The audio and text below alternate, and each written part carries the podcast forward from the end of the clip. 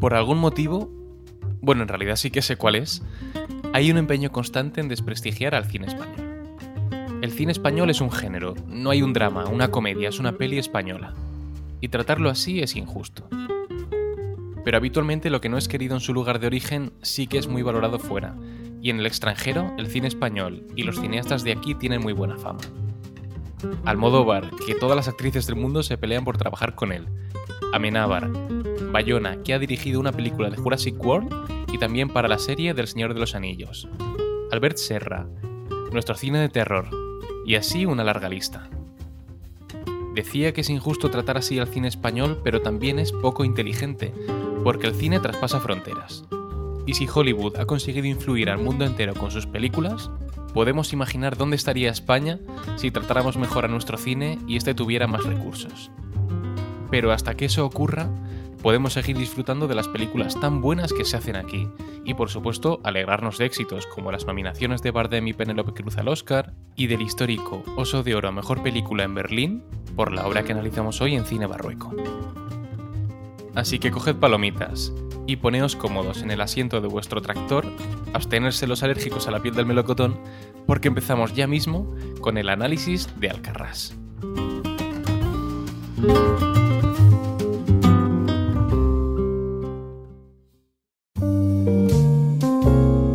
Bienvenidos al Cine Barrueco, un podcast de Fernando Esbeck y Javier Enriquez.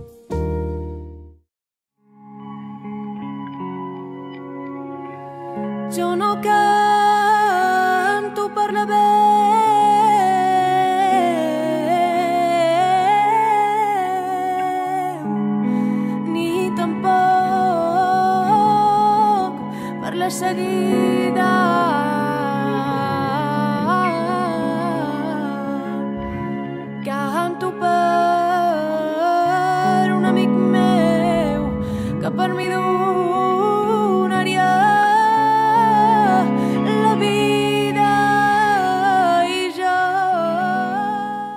Celebrar una nueva sesión de Cine Barrueco, esta vez para analizar, que ya era hora, nuestra primera película de cine español.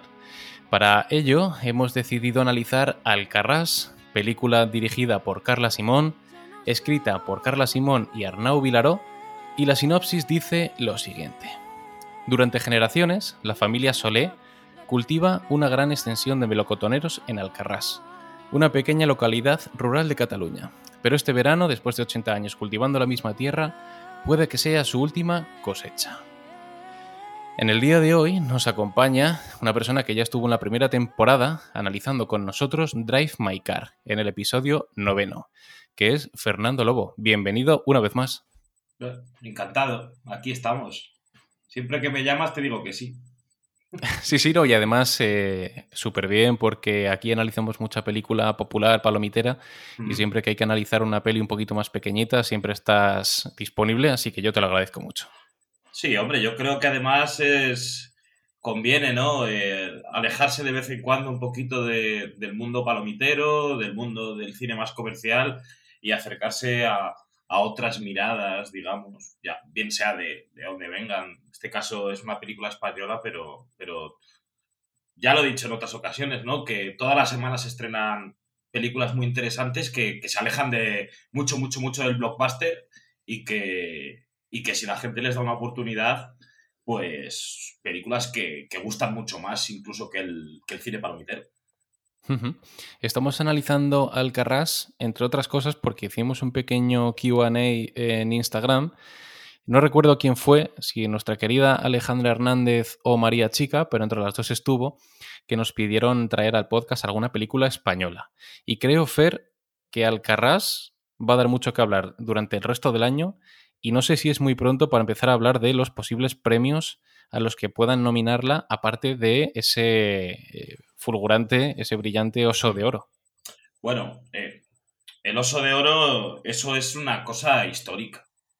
Es decir, eh, dentro de los, del circuito de festivales, digamos, de grupo A, entre los que se encuentra el Festival de Berlín, la Berlinale, el de Venecia, Cannes, el Festival de San Sebastián, Toronto, pues evidentemente que una película española gane el premio allí creo que el anterior en ganarlo había sido Carlos Saura, ¿no? Hace, yo qué sé, decenas, 50 años quizás o 40 años.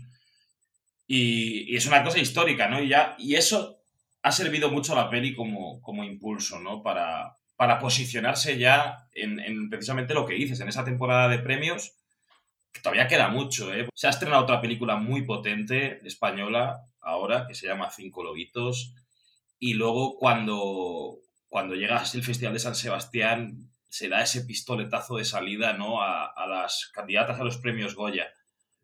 ¿Es arriesgado estrenar en la primera mitad del año? Sí y no, porque son dos pelis muy fuertes, Alcarrás y Cinco Lobitos. Y evidentemente si estrenas en el Festival de Berlín, te corresponde, digamos, y sobre todo con el Oso de Oro aprovechar ese impulso para estrenar la película. Pero yo creo que sí, que va a estar entre, entre, las, entre las candidatas. Estoy, estoy casi seguro de ello. Además, creo recordar que Alcarrás ha tenido muy buena taquilla siendo una película en catalán, con actores no profesionales y teniendo una trama un poco diluida que casi roza el realismo extremo con el documental. Me extraña mucho, para bien incluso, que una película como lo que acabo de comentar triunfe en taquilla, pero es que en el cine nadie sabe nada, Fer. Bueno, es, eso es una cuestión de, de, la rama de la distribución que muchas veces hay películas que sorprenden, ¿no? La película lleva lleva una recaudación ya de más de 2 millones de euros. Sí que es cierto que muy buena parte de esa recaudación ha sido en Cataluña. Yo hablaba recientemente en estas últimas semanas con, con un par de personas responsables de cines de, Barcelona y, me decían que, que, no, que son sus cifras más altas en, de la historia de los cines. O sea, que con Alcarrás han batido el récord de espectadores en primera semana, en el primer sábado, en el primer día del espectador. Entonces, claro, Cataluña se ha volcado mucho con, con, esta película, ¿no? Pero ha funcionado muy bien en toda España. Nosotros, por ejemplo, en el cine la tenemos en versión original, eh, eh, es decir, en catalán subtitulada al español, y ha funcionado fenomenal. Creo que ya está octava en el... Solo tenemos dos añitos, ¿no? Pero ya está octava en, en ese ranking de películas en estos dos años, y la película la seguimos teniendo en cartelera y es posible que acabe sexta, séptima eh, que está muy bien, está muy bien. Entonces es una película que sí que, que ha, salido, ha sabido conectar con, con la gente y, y, es una película que, sí que es cierto que lo que tú dices, que, que tiene esa componente mm, que se acerca a, la especie de docu, docuficción, ¿no? Pero, pero es una película que sin duda tiene alma y las películas que tienen alma si además tienen premios, si además tienen prensa, si además tienen boca oído, eh, consiguen este efecto, ¿no? Estamos en esta primera parte del programa en la que no hay spoilers y te voy a preguntar si todo lo que hemos dicho de la película, taquilla, crítica, eh, recepción de los espectadores, merece la pena Alcarrás, es para tanto, ¿qué te ha parecido? Sin spoilers. A, a ver, a mí me parece una película notable, no me parece una película sobresaliente me parece una película muy humana, me parece que todo lo que me cuenta me interesa. La única pega que le pongo es que no me emociona. ¿Vale? Pero eso no es una cosa negativa, porque eso es una cosa personal, una cosa, una cosa personal mía. A mí no me emociona porque aunque empatizo con todos y cada uno de los personajes, todos sus dramas interiores y demás, no consigo llegar al punto en el que en el que el drama de esta familia me lleve a, a, a, la lágrima, ¿no?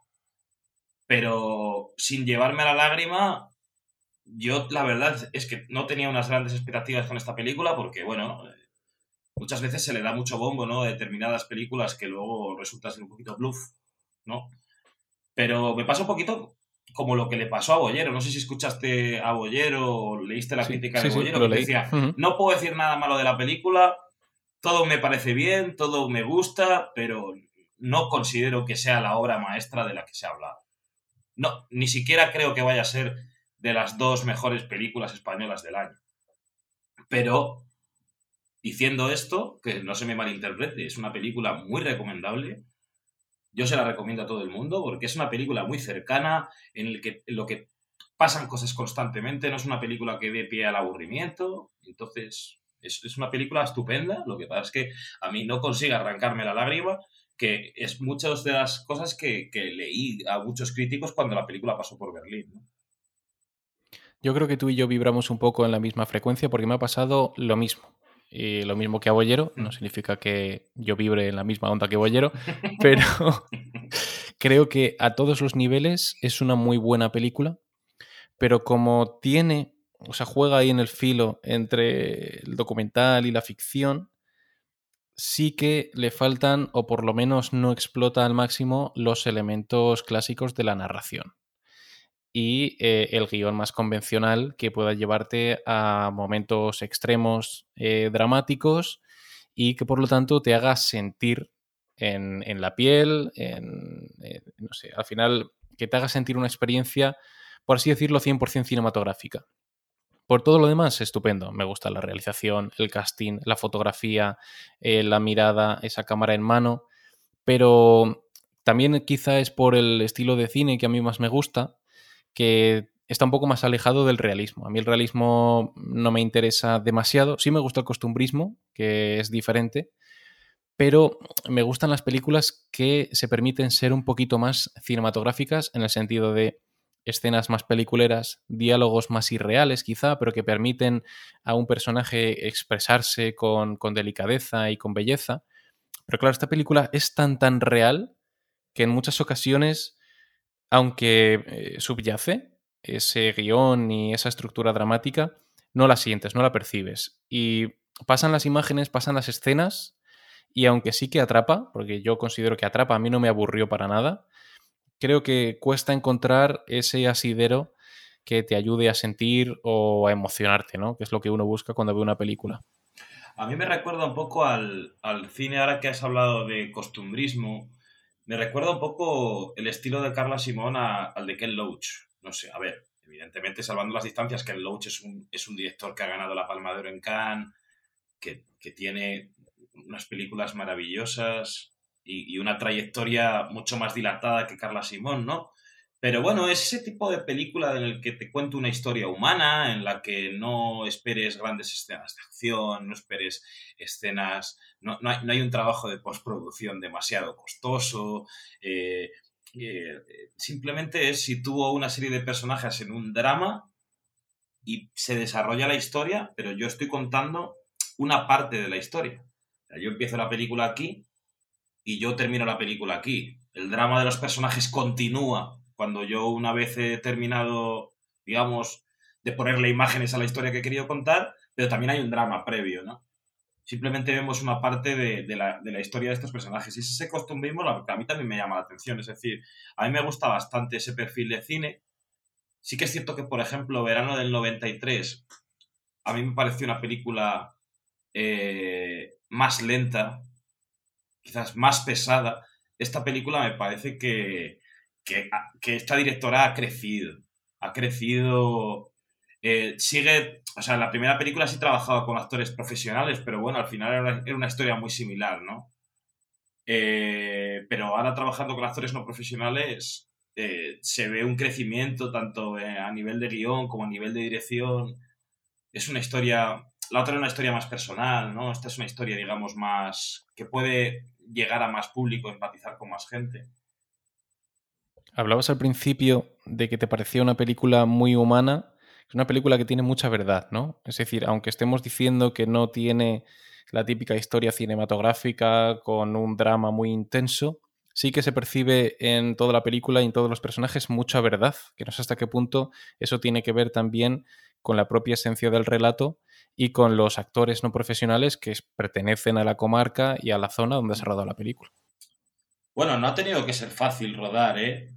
Por ejemplo, hace poco tenía en el, en el cine a Daniel Guzmán, que ha estrenado una película que se llama Canallas, una película bastante divertida, pero bueno, bastante alejada, digamos, de lo que es una gran película.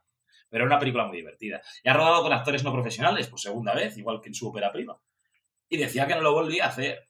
Que no lo volvía a hacer porque es muy complicado, porque te toca hacer muchas tomas, eh, sobre todo a la hora de trabajar con los niños. Es decir, la gente está otra cosa, la gente no está tomándoselo como si fuese un trabajo, ¿no? La gente está tomándoselo como, bueno, voy a rodar una película a ver qué pasa, me han elegido para uno de los papeles. Entonces, rodar con actores no profesionales es complicado, ¿vale? Eh, y para conseguir el efecto que Carla ha conseguido, de que todo sea tan natural, es que a mí me parece que son una familia de verdad. O sea, yo a mí me da la sensación de que son una familia de verdad. O sea, Sí, sí, de que han cogido una familia tal cual y la han trasladado a la pantalla cuando realmente no lo son. Es alucinante. Efectivamente, porque al final, eh, a mí es lo- una de las cosas que más me gustan de la peli. Que, porque en las familias pasa eso. La gente se enfada, la gente discute, la gente se deja de hablar. Por, muchas veces por situaciones que tú dices, si es que yo jamás me enfadaría por esto, como espectador, ¿no? Pero bueno, e- e- igual en tu familia te ha pasado alguna vez por una situación mucho más tonta, ¿no? Entonces, eh, eso en cuanto al tema de, de los personajes, que, vamos, ya te digo, o sea, rodar con actores no porque a mí me parece que tiene un mérito muy, muy, muy grande.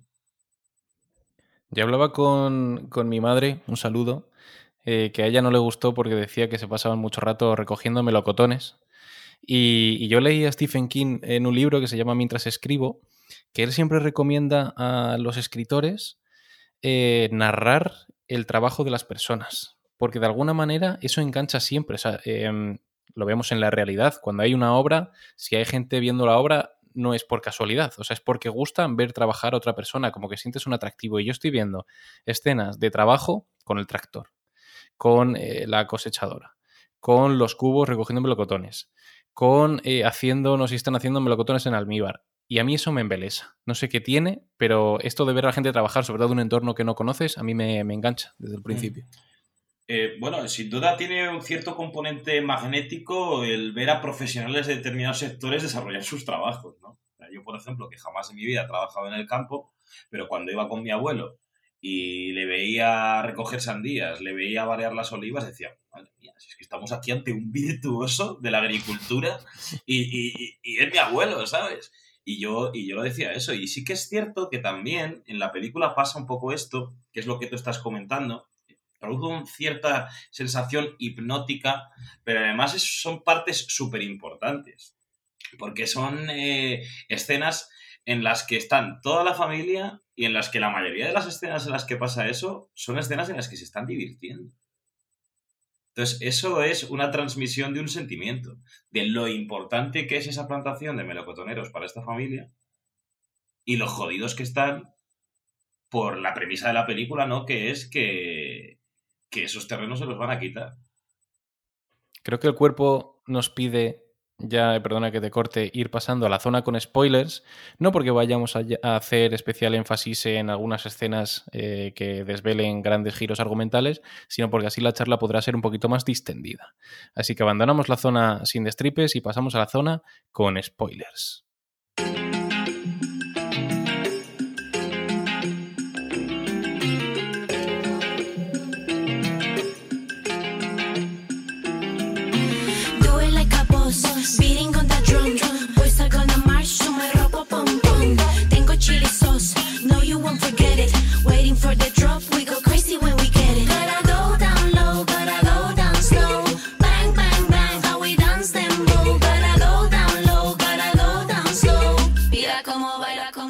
Estabas hablando de la premisa de la película, que, bueno, no es un gran spoiler decir que después de varios años, seguramente después de la guerra civil, en la que los payeses eh, refugiaron a este señor feudal, por así decirlo, y él los premió con esas tierras para explotarlas, quedó en un contrato verbal que a día de hoy no hay manera de demostrar. Entonces el hijo lo que hace es tomar las tierras para sí para poner paneles solares. Llega la modernidad, llega un poquito Fer el capitalismo, casi una trama feudal. Esto da para hablar bastante. Bueno, a ver, aquí podríamos hablar de muchos temas, ¿no? No tendríamos por qué solo eh, hablar de cine. Creo que es interesante hablar de... Lo primero de que las cosas antiguamente se hacían de otra manera, evidentemente, y eso yo lo he visto con mis abuelos y, incluso lo veo con, con, mi madre ahora, que tiene cuatro terrenillos ahí en el pueblo, con, pues eso, con olivas y con, y con, cuatro, con cuatro historias. Las cosas de otra manera, ¿no? Pero bueno, sí que es cierto que en la, en la dictadura se, se, cometieron muchísimas atrocidades, ¿no? Con, con muchísimas cosas, con, con muchísima gente a la que se le quitaron sus tierras para dárselas a dedo a otras personas y, y bueno, pues al final es la herencia un poquito que recibimos, ¿no?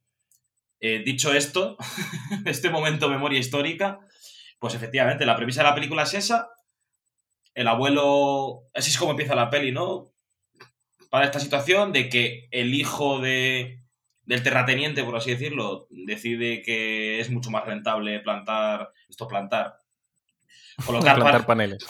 plantar, bueno, es una plantación de una plantación sí, sí. robótica, pero una plantación tecnológica, pero al final es una plantación. Y evidentemente, como el contrato que tenía el abuelo con el terrateniente era un contrato verbal de explotación de las tierras, pues este llega y dice, aquí, esta es vuestra última cosecha y, y aquí se acaba la cosa. Y ahí es donde empieza verdaderamente la película, tras unas primeras escenas en las que vamos conociendo un poquito a los personajes, sobre todo los personajes de los niños, ¿no? Que son los que ponen un poquito la componente, el componente más dulce a la película. Y, y, ahí comienza el drama, sobre todo del, del, que para mí es el protagonista de la película, que es él, ¿no? Es el, el padre. Me gusta mucho esa primera escena porque el guion es muy sutil y no te cuenta las cosas tal cual. Está esa primera escena, después de haber visto a los niños en la secuencia inicial, en la que vemos a la familia reunida en el salón y está el abuelo de espaldas a la cámara y el hijo no le dice, o sea, algo burdo habría sido, eh, pero ¿cómo no firmaste un contrato eh, por escrito y ahora, ¿sabes? Sino que le dice eh, algo así como que, ¿por qué en su momento no, no, no lo hizo bien o, o ahora nos estamos arrepintiendo? Entonces la película es muy así, de que te va soltando lo que está ocurriendo en realidad, pero como ellos ya se supone que lo han hablado previamente, no tienen por qué contarlo a cámara. Y tú si quieres lo pillas y si no, no, porque más adelante ya te vas a enterar. Pero me gusta mucho cómo contrasta esta primera secuencia dulce sí. de la infancia, luego cómo la rompen literalmente cuando quitan ese coche y luego saltamos de la vida infantil a la vida adulta con esa reunión familiar con el abuelo seria, como si fuera una herencia, como si fuera un reparto de bienes cómo contrastan esos dos mundos y cómo ya conocemos la historia. Bueno, es lo que te decía antes. La película comienza aquí y termina aquí, pero, pero hay drama antes y hay drama después. Es decir, esa familia evidentemente tiene una trayectoria y, tiene una, una, posterioridad, ¿no? Al, al, final. Es cierto que, que parte del juego de la película es lograr que tú sientas emociones por cada uno de los personajes, ¿no? A ninguno, imagino que a ti tampoco, el, la figura del padre te cae bien. A mí no es una persona que me caiga bien, es una persona que me produce rechazo. Pero, coño, de eso se trata, ¿no? De que cuando tú vas al cine a ver una película, los personajes te transmiten sentimientos. No todo este con, Pero convive el rechazo con la empatía. Porque una cosa es que a ti te caiga bien o no, pero tienes que entender lo que le pasa a ese señor por dentro, ¿no? Evidentemente, evidentemente, claro, si, si esa es la, la segunda parte, ¿no? De, de, de, lo que iba a decir. Por un lado está, me cae bien, no me cae bien. Evidentemente, los niños nos encantan a todos, son súper divertidos, eh, con sus juegos te, transportan a, tu infancia. A mí me transportaban a esa infancia en el pueblo en, el que yo estaba completamente asilvestrado. Un yo era un, urba, un urbanita y me iba al pueblo y, cuando volví en septiembre a Zamora, parecía que había estado en la selva durante siete años, ¿sabes? Como un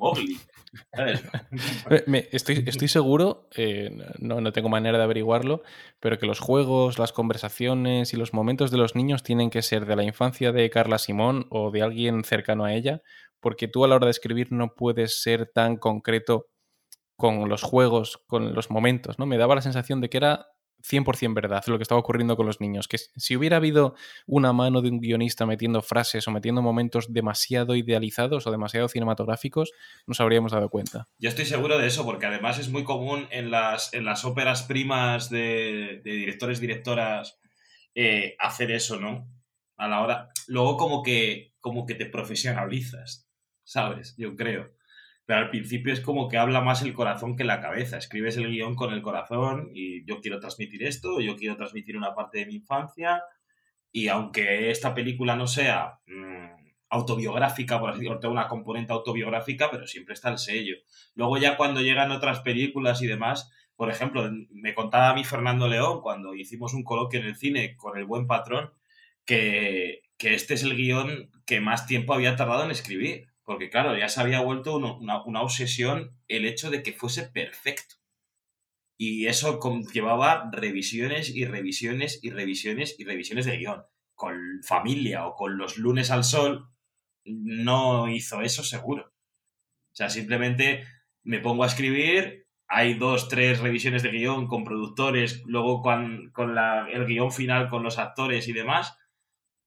Pero vamos, eh, con el buen patrón dice que ha hecho todo lo contrario. A mí me parece, que un poco pasa aquí lo mismo, ¿no? Estas, todas estas eh, escenas infantiles y demás. Además que para transmitirlas como director a niños que no están acostumbrados a salir en películas, en series, en anuncios, que no están acostumbrados a tener una cámara delante que les grabe, es muy importante poder transmitírselo como si fuese casi un juego. Y esa, y ese yo creo que es esa componente de, de, de su parte, ¿no? De parte de la directora, que es lo que un poquito lo que tú estás diciendo. Y es que además la película, eh, siendo tan natural y tan realista, no podía ser de otra manera, ¿no? ¿Cómo vas a hacer? O sea, no hay mejor manera de hacer una película natural y realista que seguramente exprimiendo eh, experiencias tuyas o vivencias tuyas, ¿no? Al final no hay otra manera, creo yo. Yo creo que al final también, creo que este tipo de películas conviene hacerlas con actores no profesionales. O sea, o al menos con actores eh, que tengan una experiencia que no sea muy dilatada. Porque todo lo naturaliza mucho, ¿no?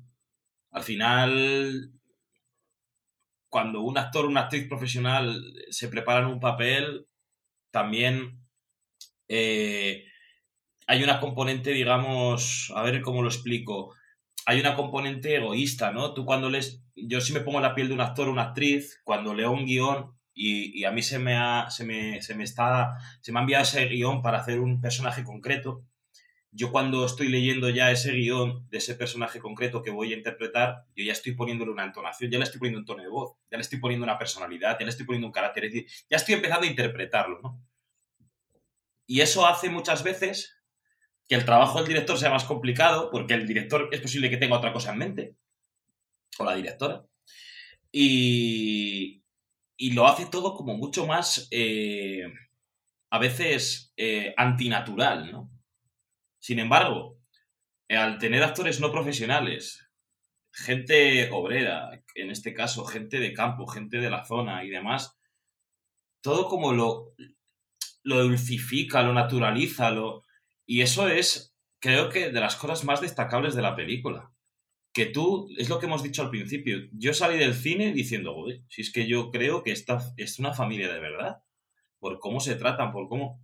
Y me parece todo que está muy logrado. Con actores profesionales quizás eh, habría sido, evidentemente, quedaría una película, digamos, más... mm, Tendría unas actuaciones, digamos, más profesionales. Quizás algunas escenas interpretativas serían más brillantes, pero quizás el conjunto general no sería tan guay. Sí, porque esta historia, esta película, si hubiera estado protagonizada, por ejemplo, por Eduard Fernández, ya no verías únicamente al padre de familia, porque para nosotros, si en la vida volvemos a ver a esos actores interpretar nada, para nosotros estos actores serán estos personajes.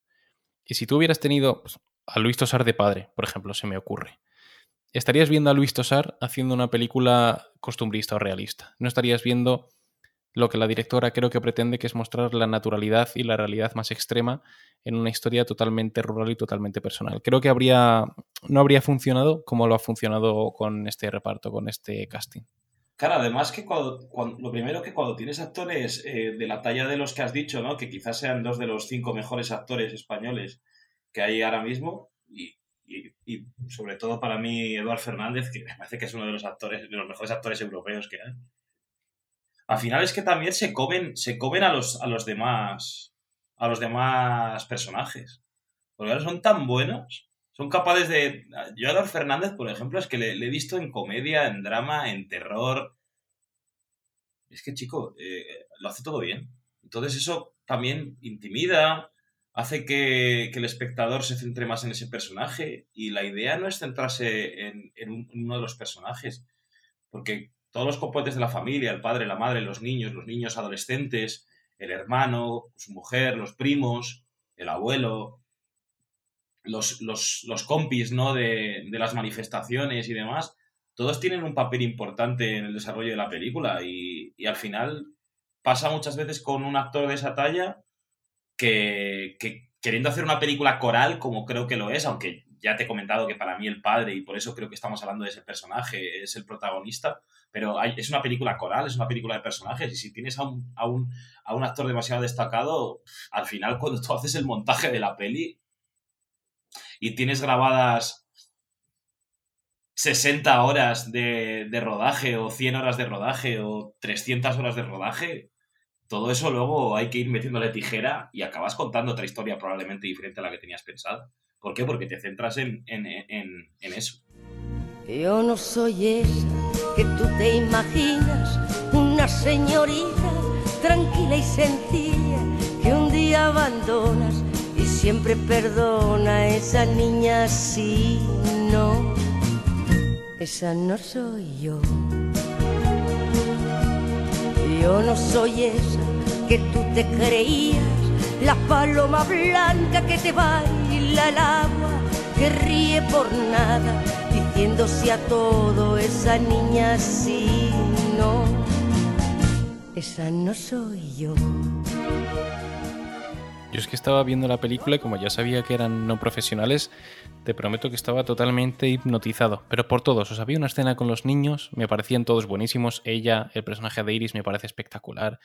El padre me parece que transmite eh, una, una crudeza y transmite también un, un sufrimiento interno que al final acaba rompiendo, que también está muy, muy bien. El abuelo también está estupendo.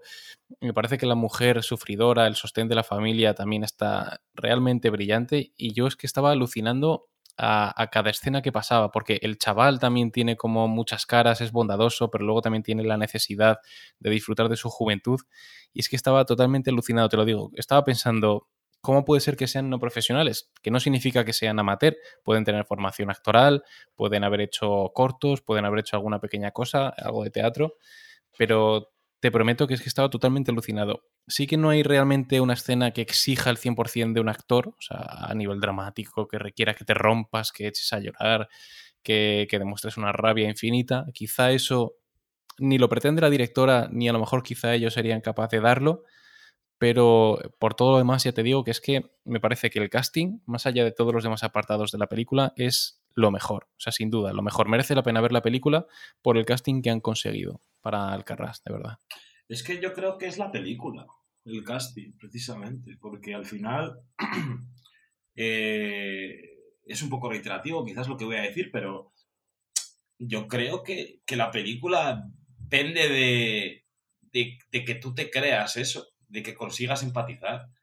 Y, volviendo un poquito a lo de antes, eh, claro, evidentemente a mí el personaje del padre me cae como el culo, porque me parece un, un, tipo demasiado rudo, un tipo demasiado antiguo, un tipo demasiado arisco, tanto con su mujer como con sus hijos, pero sin embargo consigue esa, esa labor tan maravillosa que, y tan complicada en el cine que es la de que empatices con él. O sea, pese a que te cae como el culo, entiendes su drama interno, entiendes su situación, entiendes su sufrimiento, entiendes que es su vida lo que le estaba arrebatando al final. Porque al final tu vida son muchas cosas, pero muchas veces cuando una parte de todas esas cosas es la que te quieren quitar, es como que la que, la que sientes más importante, ¿no? Si, si, yo, si yo tengo una pareja, si yo tengo una familia, si yo tengo un trabajo, si yo, te, si yo pierdo ese trabajo, eh, eh, el trabajo es en ese momento lo más importante de mi vida y es por lo que más sufro. Si pierdo a mi pareja, eh, es, que era lo más importante del mundo. Si mi, pierdo a mi madre, eh, mi madre es lo más importante del mundo. No sé si me explico. Quiero decir, y en este momento, aunque evidentemente su familia, que es, por lo, es el motor que mueve a este personaje, es lo más importante para él, pero realmente él está luchando por, por, por, la plantación en este caso y tal, y lo hace todo de una forma pues que a mí no me, que yo no haría, o que, pero consigo entenderle porque es su forma de ser, es cómo se ha criado, es cómo ha vivido y precisamente el hecho de tener un actor eh, que no sea profesional consigue transmitírmelo mucho mejor que si fuera uno de los titanes que comentábamos antes. Decías también al principio que en las escenas de recogida de melocotones, en la mayoría de los momentos los personajes están felices. Y eso creo que casa con que, porque la realidad es que el Piñol, que es el terrateniente, sí les propone una salida laboral. O sea, no les está dejando sin nada, les propone trabajar en la nueva eh, plantación, como tú decías, de paneles solares. Así que realmente no les está dejando con una mano delante y otra detrás, sino que como han tenido buena relación al cabo de las, eh, al cabo de las décadas, sí que les propone esta vía, con lo cual entiendes con esas escenas eh, románticas de, recogida de melocotones, que no es tanto la parte económica, sino el apego emocional que él tiene a los melocotones físicos incluso, a, la labor de la recogida, a plantar y a recogerlos en familia al estilo tradicional, ¿no? Y por eso entiendes luego el sentido de estas escenas tan profesionales, tan del día a día. Obviamente, de hecho, hay una. O sea, el, el padre está obsesionado con que su hijo estudie. Si te das cuenta. Pero también está obsesionado con que. con transmitirle su historia a su, a su familia, ¿no? Y No puede evitar el padre, no puede evitar el padre sentir entusiasmo, ¿no? Cuando trabaja con el hijo, pero a la vez quiere que estudie porque sabe que esa no es la mejor salida. Claro, eso es como, como eh, hijo, no quiero que tengas la vida que yo he tenido, esta vida es muy sufrida, eh, es- se trabaja de sol a sol, es muy duro y demás, quiero que estudies, pero como el chaval ve que su familia necesita eh, ayuda, eh, el chaval colabora y hace todo lo posible por sus padres y por, y por su familia, y entonces es esa dualidad de, joder, quiero que estudie, pero joder, eh, qué bien que esté aquí conmigo, que me esté ayudando, que valore lo que tenemos, que valore lo que somos, que valore lo que cuesta, lo que, lo que hemos conseguido, ¿no? Y en las escenas estas de los melocotones, cuando, cuando están recogiéndolo, se transmite muy bien. Incluso cuando la hermana llega, ¿no? Esta otra hermana que aparece a la mitad de la película. Que llega La un urbanita. poquito- Hmm. la urbanita, sí, que llega, que es un poquito el personaje que hace de pegamento, ¿no? Que- que hace de mediadora, que está ahí para atemperar. Hay una escena muy bonita, ¿no? En la que los, el- tanto ella, esta hermana, la urbanita, como él, eh, están tomándose, no sé si unos whiskies o unas cervezas en el porche y demás, y les ves que, joder, que aunque sean las diferencias y sean personas tan diferentes, coño, son hermanos, se quieren. Y qué real es esa escena, ¿no? De cuando los niños Claro. oyen jaleo y es como iros a dormir. Y ya, pero es que oímos jaleo. Y, o sea, qué real es eso, ¿no? Y qué bonito ese, ese momento cuando prácticamente es la primera o la única escena de toda la película en la que ves a dos personajes riéndose a carcajada limpia, permitiéndose disfrutar dentro de una situación que no debería ser la más adecuada para ello, ¿no? Claro, al final, pues eso, no sé si te ha pasado a ti en, en- en tu infancia, que, que tú notabas jaleo en casa y decías, coño, yo por ejemplo, Yo aquí no me quedo. yo por ejemplo, que- tengo dos hermanas mayores, pues claro, igual yo cuando tenía nueve años o diez años, mis hermanas tenían 16 y 15 o algo así, y había jaleo en casa y mis padres me "No, a dormir. A dormir se va a ir tu padre. Coño, que aquí hay jaleo en casa y yo quiero formar parte de él, que os lo estáis pasando de puta madre. Entonces, entonces sí, a mí, ya te digo, a mí en la película, o sea, dentro de esa componente que no me emociona y demás, tienen todos estos momentos que, que me llevan a, que me transportan a mí a momentos de mi vida y tal, que está muy guay. Y eso, que consiga eso, si lo ha conseguido conmigo, lo ha conseguido con, con mucha gente y por eso la película está donde está, ¿no? Yo creo que es el lugar que se merece. y que a pesar de ser una película tan realista, tiene sus pinceladas de trama. Es decir, este personaje de la hermana que aparece en mitad de película no aparece por casualidad. Al igual que el conflicto que tiene con el cuñado, porque el cuñado, como medio de espaldas, acepta trabajar para los paneles solares, tampoco está metido por casualidad. Con lo cual, muy con pinceladitas, no al estilo más convencional de Hollywood o el estilo más clásico, pero la trama existe, ¿no? Y tiene sus momentos eh, dramáticos, tiene sus momentos felices, tiene sus giros argumentales y también la evolución de los personajes, porque sí que creo que estamos una película, ante una película que es sobre todo una película de personajes, en la que la trama sirve como vehículo para que ellos cambien o adapten diferentes eh, posturas según el momento. Como por ejemplo en el caso del, del hijo, ¿no? Que podemos ver cómo eh, al principio quiere ayudar siempre desde el primer momento, luego tiene un rol más importante, luego sufre una decepción y provoca él mismo la inundación de los melocotoneros porque él también se frustra, ve cómo su padre se frustra, pero él a su vez también quiere ser joven, quiere disfrutar. O sea que sí que la película te ofrece esas partes más cinematográficas que si estás un poquito más atento las percibes cuando llegan y por qué llegan ¿no? en cada Hombre, momento. Hay, más allá del- de este realismo, de este costumbrismo del que estamos hablando, hay evidentemente un trabajo de personajes. Eh, los personajes están construidos, están trabajados. Sí, yo entiendo que, que en este caso Carla Simón, por ejemplo, con este chico, se habrá, eh, habrá tenido muchos ensayos con él, muchas reuniones con él para dejarle claro cómo es el personaje que va a interpretar. Es un adolescente, un poco rebelde, pero muy trabajador, muy responsable, pero a la vez, quiero decir, o sea, es un chaval que no hace nada que no haga, hayamos hecho cualquiera de adolescentes. Tener esos momentos de rebeldía, esos momentos en el que odias a tus padres, esos momentos en el que la cagas y luego te das cuenta de que la cagas y te das cuenta de que todavía eres un adolescente y por lo tanto se te va a perdonar. Quiero decir, eh, los personajes están muy bien construidos. Todos, todos y cada uno de ellos, ¿eh? Porque, porque también hay que entender, ¿no? También el, al, al- cuñado que es en plan, de, joder, esta vida es más puta que la hostia, con, con perdón por la expresión, pero quiero decir, nos tiramos aquí todo el día doblando el lomo con la plantación de melocotones, nos están ofreciendo ahora un trabajo más sencillo, que encima probablemente produzca más dinero y demás, ya está, ¿no? Entonces, todos los personajes tienen sus motivos, todos los personajes están muy bien construidos. Y cómo no, tenía que haber una fiesta de pueblo, ¿no?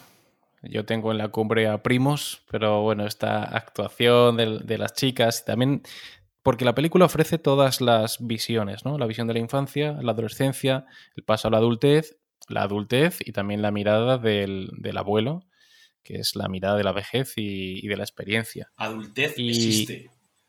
Adultez, Adultez sí, Adultez. existen. Y, y me gusta mucho también, ¿no? Que a pesar de- del drama que subyace y los momentos más trabajosos y de posible tensión que puede haber en la plantación, pues ahí tenemos esa parte de la fiesta en la que vemos a la niña realmente ser, ser una, una adolescente, ¿no? También vemos al otro eh, pasándoselo bien, saliendo de fiesta. Incluso, pues, esa competición de porrones, que ahí se ve que está muy trabajado eso, ¿eh? Eso un actor profesional no te lo hace, ¿eh?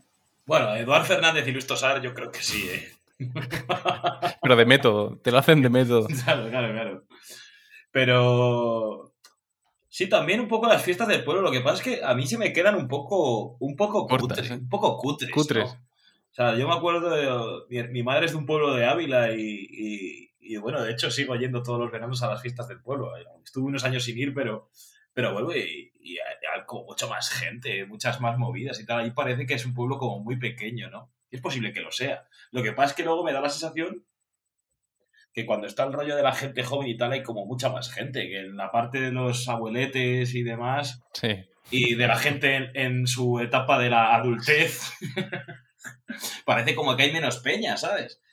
Pero, claro, pues es un poquito otra de las escenas como la de la piscina también, ¿no? Ahora que se me viene a la cabeza, Claro. en las que en las que esta familia se toma determinadas licencias para intentar ser un poquito felices, ¿no? Porque también es necesario, ¿no? Que no todo en la vida es trabajar, no todo en la vida es solucionar problemas. Es decir, eh, los hay problemas que se pueden solucionar y problemas que no. Los que se pueden solucionar, pues a por ellos, ¿no? Y te haces una lista y empiezas por los más pequeños y se acaba solucionándolos. Pero los que no puedes solucionar, pues van a seguir estando mañana, quiero decir. O sea, hay que aprender a convivir con ellos. Y yo creo que es un poquito lo que hace esta familia, ¿no? Incluso lo que hace el personaje protagonista, ¿no? Que cada vez se va dando más cuenta de que esto se va a acabar, esto se va a acabar, esto se va a acabar. Y él en su lucha interna va y no, no lo consigue, pero va empezando a lidiar con ello, ¿no? Entonces, porque fíjate que hay, hay, hay un momento cuando están yendo a la, a la verbena, a las fiestas del pueblo, en el que él ve, ve conejos y se pone a matarlos, ¿sabes? Ahí es como, tío, pero, o sea, los conejos van a seguir estando ahí mañana, ¿sabes? Porque Sí. mates dos o tres, no vas a matar la plaga que hay de conejos, quiero decir, pero es como...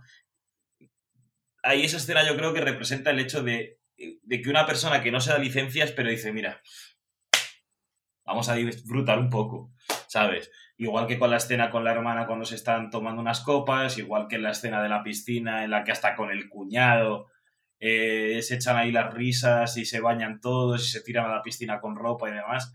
Creo que son esas pequeñas licencias que da la película para, para que cuenta la historia para hablarnos de que los personajes están empezando a, a superar el hecho de que, de que su vida tal como ha sido hasta ahora va a cambiar.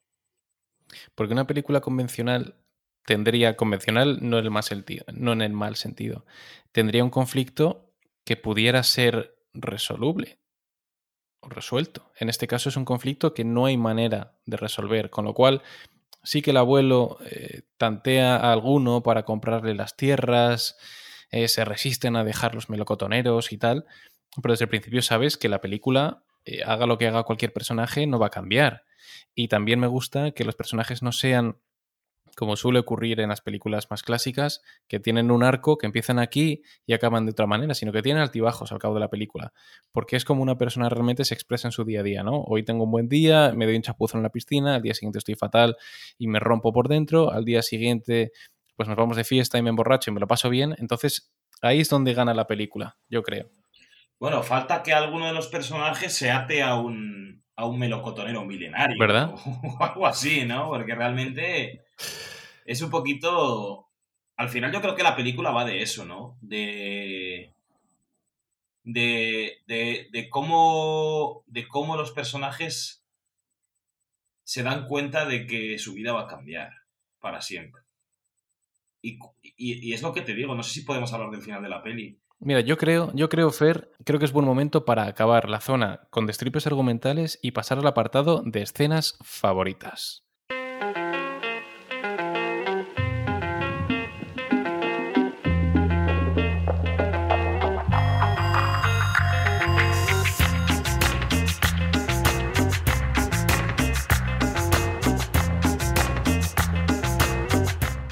Bueno, pues eh, lo que estaba comentando, ¿no?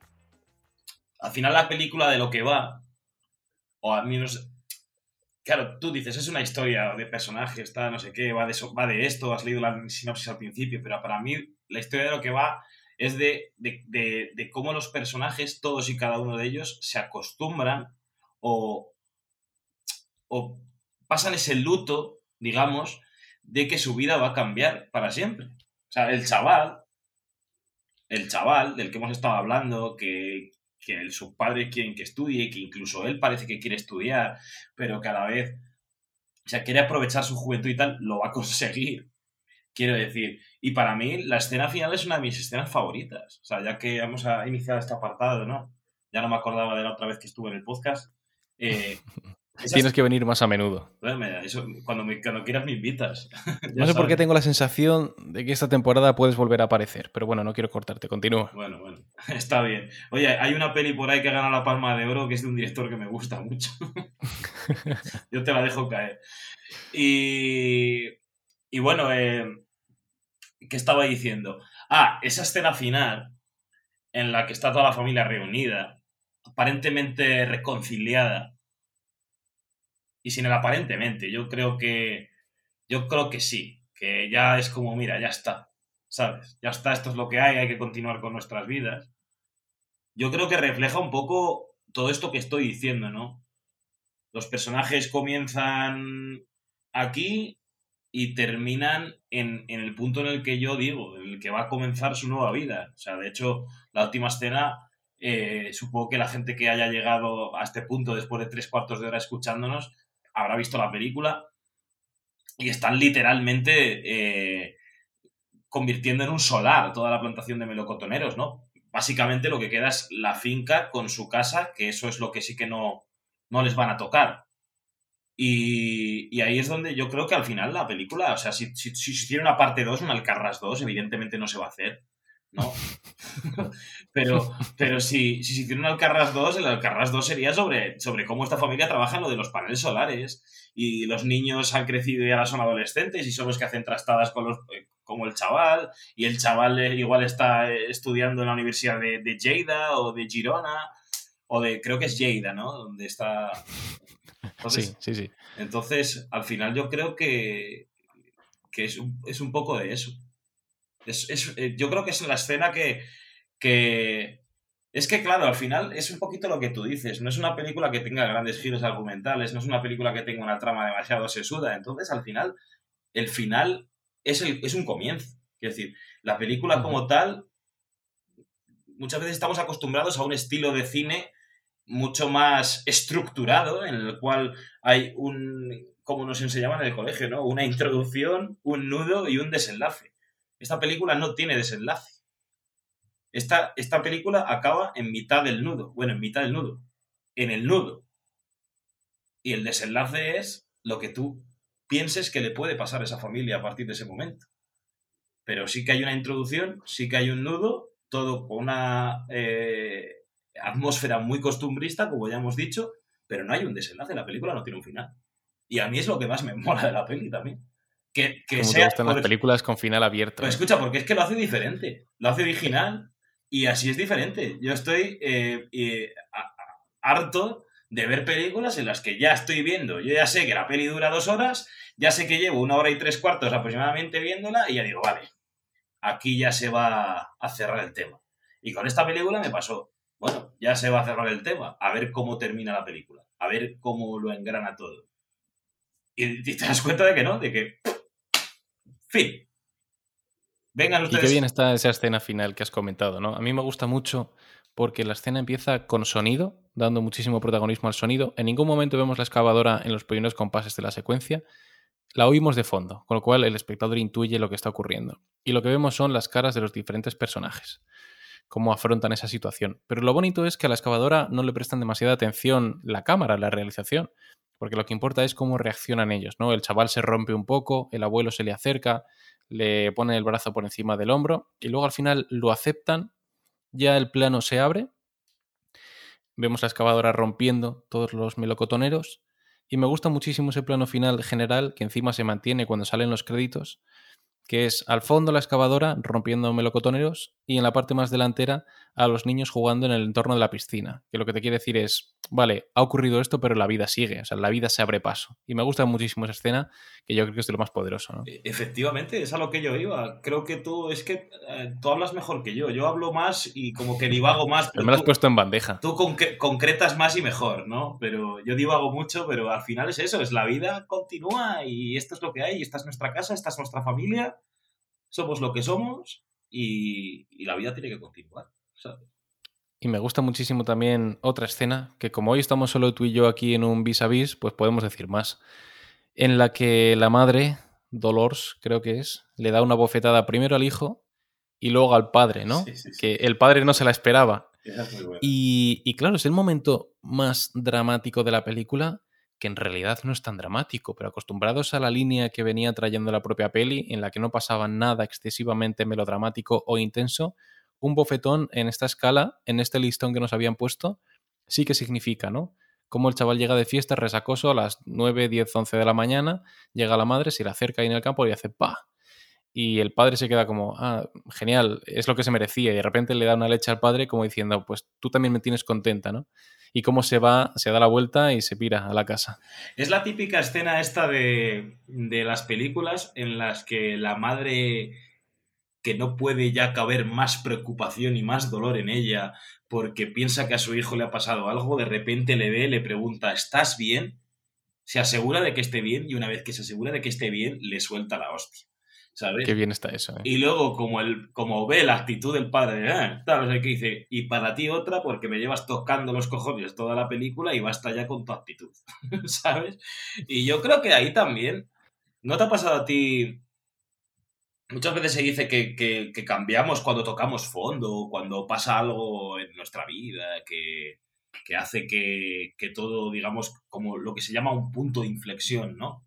Pues yo creo que ahí es el, el punto de inflexión del, del padre. De decir, bueno, igual estoy siendo demasiado arisco, igual estoy siendo demasiado gilipollas con mi mujer. Entonces, vamos a empezar a llevar las cosas de otra manera porque creo que mi familia se lo merece y yo me lo merezco. Es ese punto de Y, inflexión. y cómo, y esa cómo el padre genera incluso, no sé si es antes o después, creo que ya es después, hasta comedia con la escena de los paneles, ¿no? A mí me hizo, me hizo gracia, creo que era eh, comedia pretendida encima, cuando quita un panel, porque es tan, eh, es tan rudo, es tan, es tan bruto que como, como el que viene, como el piñol quiere poner paneles solares, pues él ya odia todos los paneles solares. Sí, Y sí, tiene un panel ahí en el granero y lo quita porque odia los paneles solares y le dice, pero bueno, ¿cómo vamos a alimentar al ganado? No sé cuánto. Y luego hay otra escena en la que ya ha recapacitado y lo pone. Y genera comedia y me gusta mucho ese momento, ¿no? También es, obviamente no se puede comparar quizá a las otras escenas que hemos dicho, pero que está muy bien, ¿no? De Es un, también. es un momento un poco Jesús Bonilla, ¿no? Sí, sí, Ahí sí. eh, pues, un tío rudo que de repente se encabrona, me cago en Dios, yo quito esto por mis cojones y tal. Y luego dice, joder, eh, soy un gilipollas. Lo voy a volver a poner. Y sí que es cierto que es un poco de comedia pretendida, pero la comedia es que siempre se abre paso, ya lo sabes, lo- por los caminos más insospechados. Y hasta en el personaje, el, el personaje más rudo que te puedas echar a la cara siempre te puede llegar a producir esa ternura, ¿no? Y sí, sí recuerdo lo que... Y ahora me estoy acordando que es una cosa que no tiene nada que ver, pero creo que es digna de decir. Que esta película, porque yo, eh, bueno, nosotros en Embajadores somos expertos en cine español, es decir, nuestra, nuestro grueso, nuestros grandes éxitos a lo largo del año no, son los, las mejores películas de, del año de, de cine español, como pueden estar siendo Cinco Lobitos Alcarrás, o el año pasado fueron Maisabel, El Buen Patrón, Madres Paralelas. ¿no? Y yo, cuando vi la película en el cine, la vi en la semana del estreno, un lunes o un martes, estábamos unas 40 o 50 personas en la sala, una sala de 100. Nadie se movió hasta que no acabó el último título de crédito. Y cuando acabó el último título de crédito, la gente se puso a aplaudir. No estaba la directora, no había nada.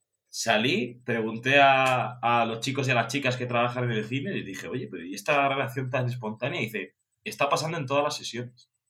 En todas las sesiones de la película, la gente se arranca a aplaudir.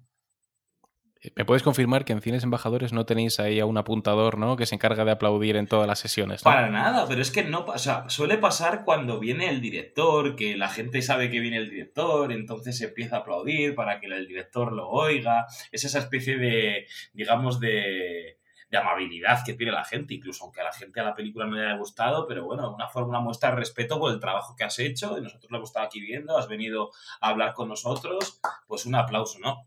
Pero con esta película ha pasado, es, es- es- a mí eso me parece un milagro, sinceramente. O sea, que, te- que haya una reacción espontánea y que sea más o menos de que todo el mundo a la vez empieza a aplaudir. O sea, la película a la gente le está encantando. Es una película que ha tenido una crítica excelsa y una recogida por parte del público excelsa. Y no suele pasar porque yo pensaba que era una película más de crítica que de público cuando la vi. Porque dije, bueno, a ver, a mí no me ha emocionado, me ha gustado, es una película notable y demás, recomendable. Yo se la he recomendado a, a- a mis amistades, a mi familia y demás. Digo, bueno, bueno, no creo que conecte con el espectador hasta tal punto de hacerle llorar, de hacerle aplaudir. Pues sí, ha conseguido eso. y qué bonito, qué bonito me lo has puesto para reivindicar ver el cine en salas y reivindicar también el buen cine español, ¿no? Bueno, es que yo creo que... A ver cómo digo esto, ¿eh? Sin meterme en bretes. A ver, Porque lo, lo que has comentado de las ovaciones unánimes no preparadas desde Cine Embajadores, según me aseguras, eso en casa no se puede conseguir. Yo eso lo he visto en el cine solo con, con muy pocas películas. Lo he visto con esta, lo he visto con otra ronda, la peli de Thomas Winterberg, con Max Mikkelsen, que ganó el Oscar, que es un peliculón, por supuesto. Y lo he visto con alguna más, con La Boda de Rosa. Con La Boda de Rosa, aquella película con Candela Peña y Ciar Boyaín, que justo coincidió cuando empezamos con la aventura del cine. Bueno, la película se estrenó a finales de agosto, pero bueno, ya llevamos como un poquito tiempo y demás. Lo he visto. Pero... ¿Qué me habías preguntado? Ah, lo de... lo de, lo de la- eh, el, el cine español. Vamos a ver. Yo aquí ya eh, voy a lanzar eh, un comentario que es el siguiente. Que para mí el cine español es una de las cinematografías más importantes del mundo. Sin duda. O sea, sin duda. ¿Vale? El problema está en que la gente está demasiado acostumbrada a ver cine americano. Sin embargo, luego piensa en cinematografías como la italiana, como la francesa, como la... no sé. No creo que la gente eh, conozca o haya visto demasiadas películas de cine coreano, chino, japonés, ¿no? Iraní, por hablar de cinematografías que a mí personalmente me gustan mucho. Para mí es una de las mejores cinematografías del mundo. ¿Sabes? Y con un volumen de producciones bastante elevado. Yo veo mucho cine y veo mucho cine de muchos países y el cine español es muy bueno. O sea, hoy hemos hablado de Alcarrás. Podríamos haber hablado de Cinco Lobitos perfectamente. Cinco Lobitos es un peliculón absoluto. Pero claro, si nos ceñimos a nuestra ideología, no vemos ninguna película española y nos limitamos a decir que el cine español es malo sin siquiera haber visto, yo qué sé, eh, Hable con ella, Los Santos Inocentes, El Verdugo. Si he visto dos pelis de cine español en la vida y, me pongo a hablar de cine español, pues ya estoy tratándome yo solo. Pues con esto, querido Fer, vamos apagando las luces del cine. Esta es la segunda ocasión que te pasas por aquí. Ha sido un absoluto placer hablar contigo de peliculitas que quizá no sean tan tan conocidas para el público masivo, pero que merece sin duda la pena ver y que nosotros desde aquí, obviamente, no solo analizamos películas, sino que en cierto modo también estamos intentando difundir eh, o compartir nuestro amor por el cine para que vayamos al cine a ver la película que sea, a disfrutar de esa experiencia que comentaba Fer, de sentir en la sala la emoción, ovaciones, eh, reacciones espontáneas que solamente se pueden sentir en una sala de cine. Ha sido un placer tenerte aquí, Fer. Claro, cuenta conmigo siempre que quieras. Ya sabes que, a mí me encanta estar aquí charlando un ratito contigo de cine. Lo que, lo que creo que la próxima vez quizás podríamos hacerlo juntándonos, ¿no? Que ya nos deja, que ya nos dejan. No nos tenemos que poner ni mascarilla, ni Cristo que lo fundó. Así que si algún, si algún día podemos coincidir, pues, pues lo podemos hacer en persona y así, así mi sonido y mi cámara son mejores y todo eso. La unidad móvil de cine barrueco se pone en marcha. O en el mismo cine, tío. Podemos grabar un día. Te lanzo este Qué guante. bonito sería. Qué bonito sería. Te eso. lanzo este guante, ¿eh? Un día. Quizá te, lo, quizá te lo recoja. Recógelo cuando quieras. Muy bien, Fer, pues ha sido un placer. Para los que nos escucháis, podéis escucharnos en vuestra plataforma de audio preferida y también estaremos encantados de leeros en nuestras redes sociales, que podéis dejarnos un comentario, darle a like, compartir, todo lo que sea ayudarnos a difundir este podcast, será muy agradecido. Nos escuchamos en próximos episodios. Un saludo a todos.